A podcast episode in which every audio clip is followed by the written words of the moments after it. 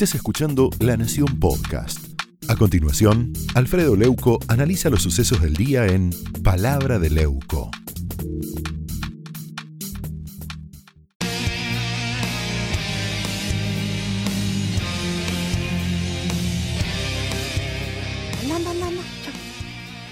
Bueno, otra vez saludamos, estoy saludando a mis compañeros de trabajo que traen, vienen cargados de información eh, de la original, de que nos resulte interesante para eh, ir planteando. Primero, un abrazo grande, un reconocimiento a la mujer en su día. Aquí en este estudio y en este programa tenemos dos de lujo, realmente valientes, inteligentes. Eh, Florencia Donovan se ha convertido en la primera columnista fija mujer del diario la Nación y eso es un logro producto de su inteligencia, su trabajo, además eh, es madre, o sea, tiene una cantidad de actividad y sin embargo se destaca allí este, y para nosotros es un orgullo tenerte, Florencia, y por supuesto me estoy refiriendo a Mariana Zubik, que seguramente en el equipo de la doctora Carrió son de las más valientes y las más corajudas que hace años vienen denunciando los regímenes eh, tiránicos eh, como el de Néstor Kirchner y Cristina en Santa Cruz o como el de Gildo Infran y además la corrupción sin lugar a dudas.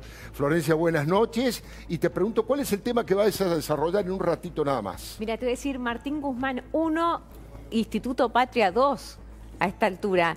Eh, viene ganando el Instituto Patria y acá hay un tema muy complicado que se está dando una batalla por las tarifas, pero esa batalla esconde mucho más. Esconde una pelea por el Fondo Monetario Internacional y esconde también una pelea por el ajuste fiscal. Bueno, interesantísimo. Manuel Adorni, le estamos dando la bienvenida a Manuel ya definitivamente porque se ha incorporado a este diario, a esta redacción, a este equipo del diario de Leuco. Manuel, muy buenas noches y ¿cuál es el tema tuyo de esta noche? ¿Qué tal, Alfredo? Buenas noches y gracias por tus palabras, como siempre. Bueno, la verdad es que te voy a contar, hoy va a tono de reflexión mi, mi, columna, porque te voy a contar por qué este año va a ser otro año perdido, como cada uno de los años electorales desde hace muchísimos años en la República Argentina. Bueno, interesantísima la propuesta. Enseguidita conversamos con Mariana Zubik. Enseguidita seguimos comentando que finalmente Marcela Lozardo, la histórica amiga, socia de Alberto Fernández, está fuera, está fuera del poder, ya no es más ministra y en pocos instantes se va a anunciar en qué momento, en qué hora, en qué situación va a asumir Martín Soria. Dije, déjeme que le diga tres o cuatro cosas simplemente de eh, lo que opino del tema de Gildo Infran. Podemos estar presidiendo esta columna con esa foto realmente histórica de esa formoseña, ahí la tenemos. Durante toda esta columna quiero que veamos esa foto, porque se trata de una heroica formoseña anónima con la bandera argentina como poncho y con un cartel de cuatro palabras que dijo todo lo que había que decir. Gildo, sos el virus. Esa imagen más la barrera de policías armados hasta los dientes adelante se convirtió en el emblema de la rebelión popular más importante que desafió a este señor feudal del cristianismo. Mire, los ciudadanos, hartos ya de estar hartos y de tanta tiranía, ocuparon masiva y pacíficamente las calles. Estábamos viendo recién allí en Clorinda, pedían y piden tres cosas fundamentales de toda democracia republicana. Libertad, trabajo y estudio. Nada de otro mundo piden, nada de otro mundo. Había familias enteras con abuelos, nietos, comerciantes quebrados por la brutalidad de la cuarentena y los confinamientos del Estado policial. Banderas argentinas, pancartas caseras, hechas con cartón y marcadores, sin embargo, fueron reprimidos con una ferocidad pocas veces vista. Gases lacrimógenos vencidos, cientos de balazos de goma impactaron en los cuerpos, bastonazos, patadas de todo tipo. Podemos ver algún fragmento de lo que fue esa represión realmente feroz. Para policiales infiltrados para producir violencia y espiar a los líderes del reclamo. Acá sí quiero introducir a Mariana Zubik nuevamente para preguntarle si este tipo, yo diría, de actitudes francamente dictatoriales, generar un grupo de parapoliciales para, eh, para infiltrarse, para invadir la protesta y del lado de los que protestan ir marcando, fijándose quiénes son los líderes, tratando de desarmar y por otro lado ejerciendo cierta violencia contra la policía para que la policía tenga la excusa fundamental para reprimir. ¿Eso ocurría en Santa Cruz? ¿Eso es una constante de estos regímenes, Mariana? Sí, sí, efectivamente. Eh, en Santa Cruz vos tenías eh, policía de civil, entre comillas, Claro. y el edificio de, de inteligencia que estaba cerca de la avenida San Martín, y lo que hacían era eso, ¿no? Eh, se infiltraban y generalmente en todas las marchas y movilizaciones estábamos todos advertidos de las personas que simulaban ser este, manifestantes y como un pueblo chico, infierno grande, todos sabemos quién es quién.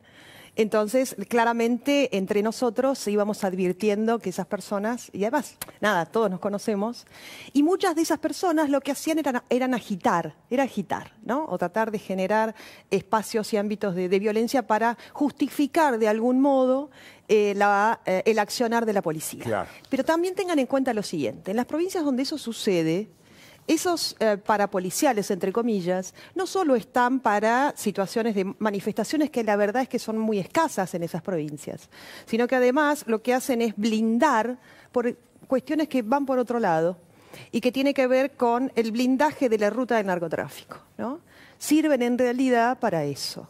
Entonces, eh, realmente eh, Infran, Formosa y todas las provincias feudales cuentan con ese equipamiento y esas herramientas, ¿no?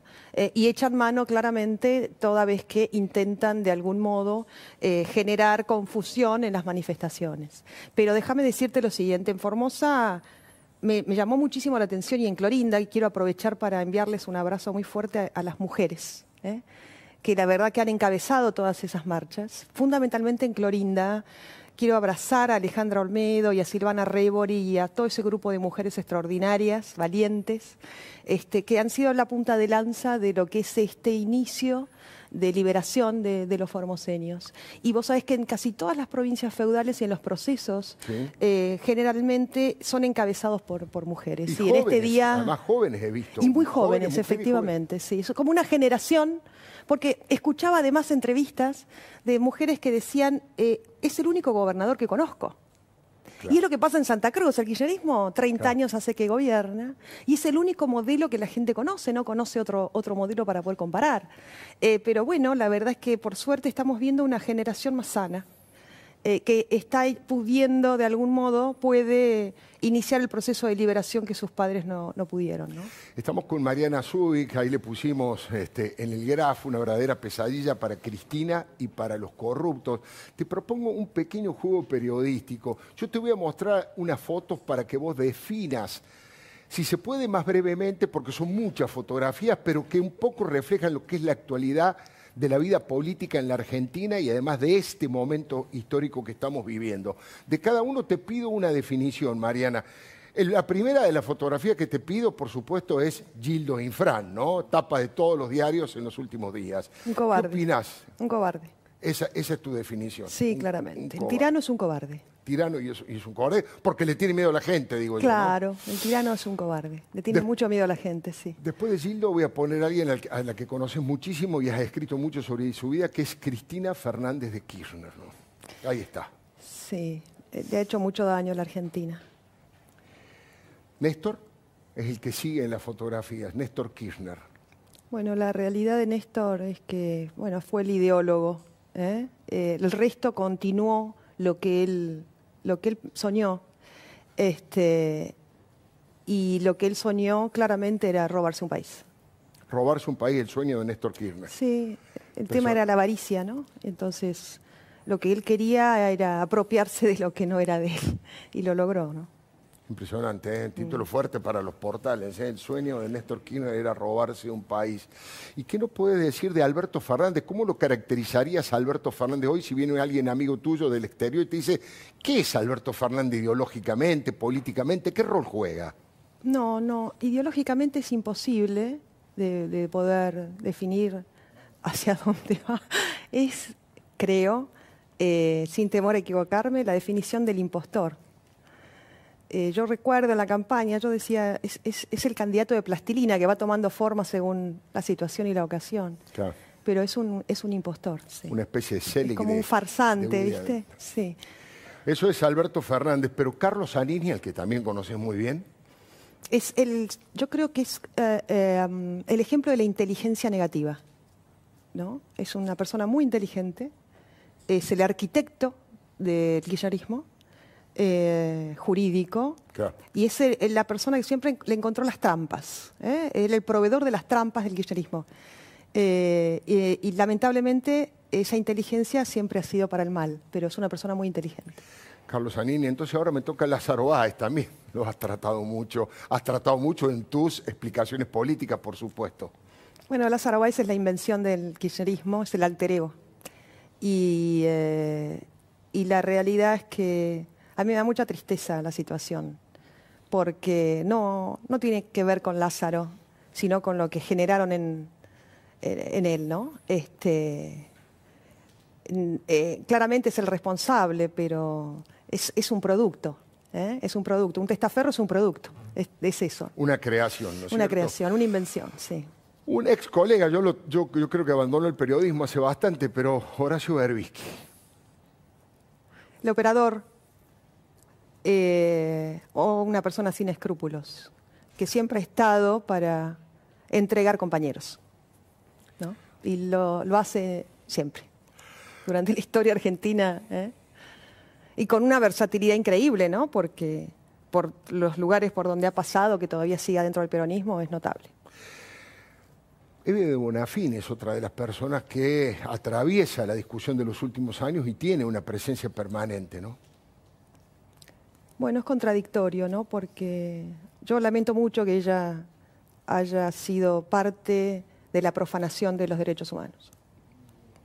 De- que ella haya, haya acompañado eso y no haya podido ponerles un límite, más allá de reconocer quién es. ¿no? Mariana, tengo dos nombres más, pero los voy a dejar dentro de un rato porque eh, quiero que Florencia Donovan nos explique esto que ella lo ha traducido en términos casi deportivos, ¿no? Instituto Patria 2, Martín Guzmán 1 dijo, yo le agregaba, bueno, si realmente ha sido erosionado por Cristina, esto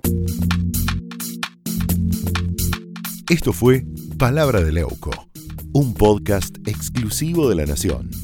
Escucha todos los programas de La Nación Podcast en www.lanacion.com.ar. Suscríbete para no perderte ningún episodio. Estamos en Spotify, Apple Podcast, Google Podcast y en tu reproductor de podcast favorito. Seguí escuchando La Nación Podcast.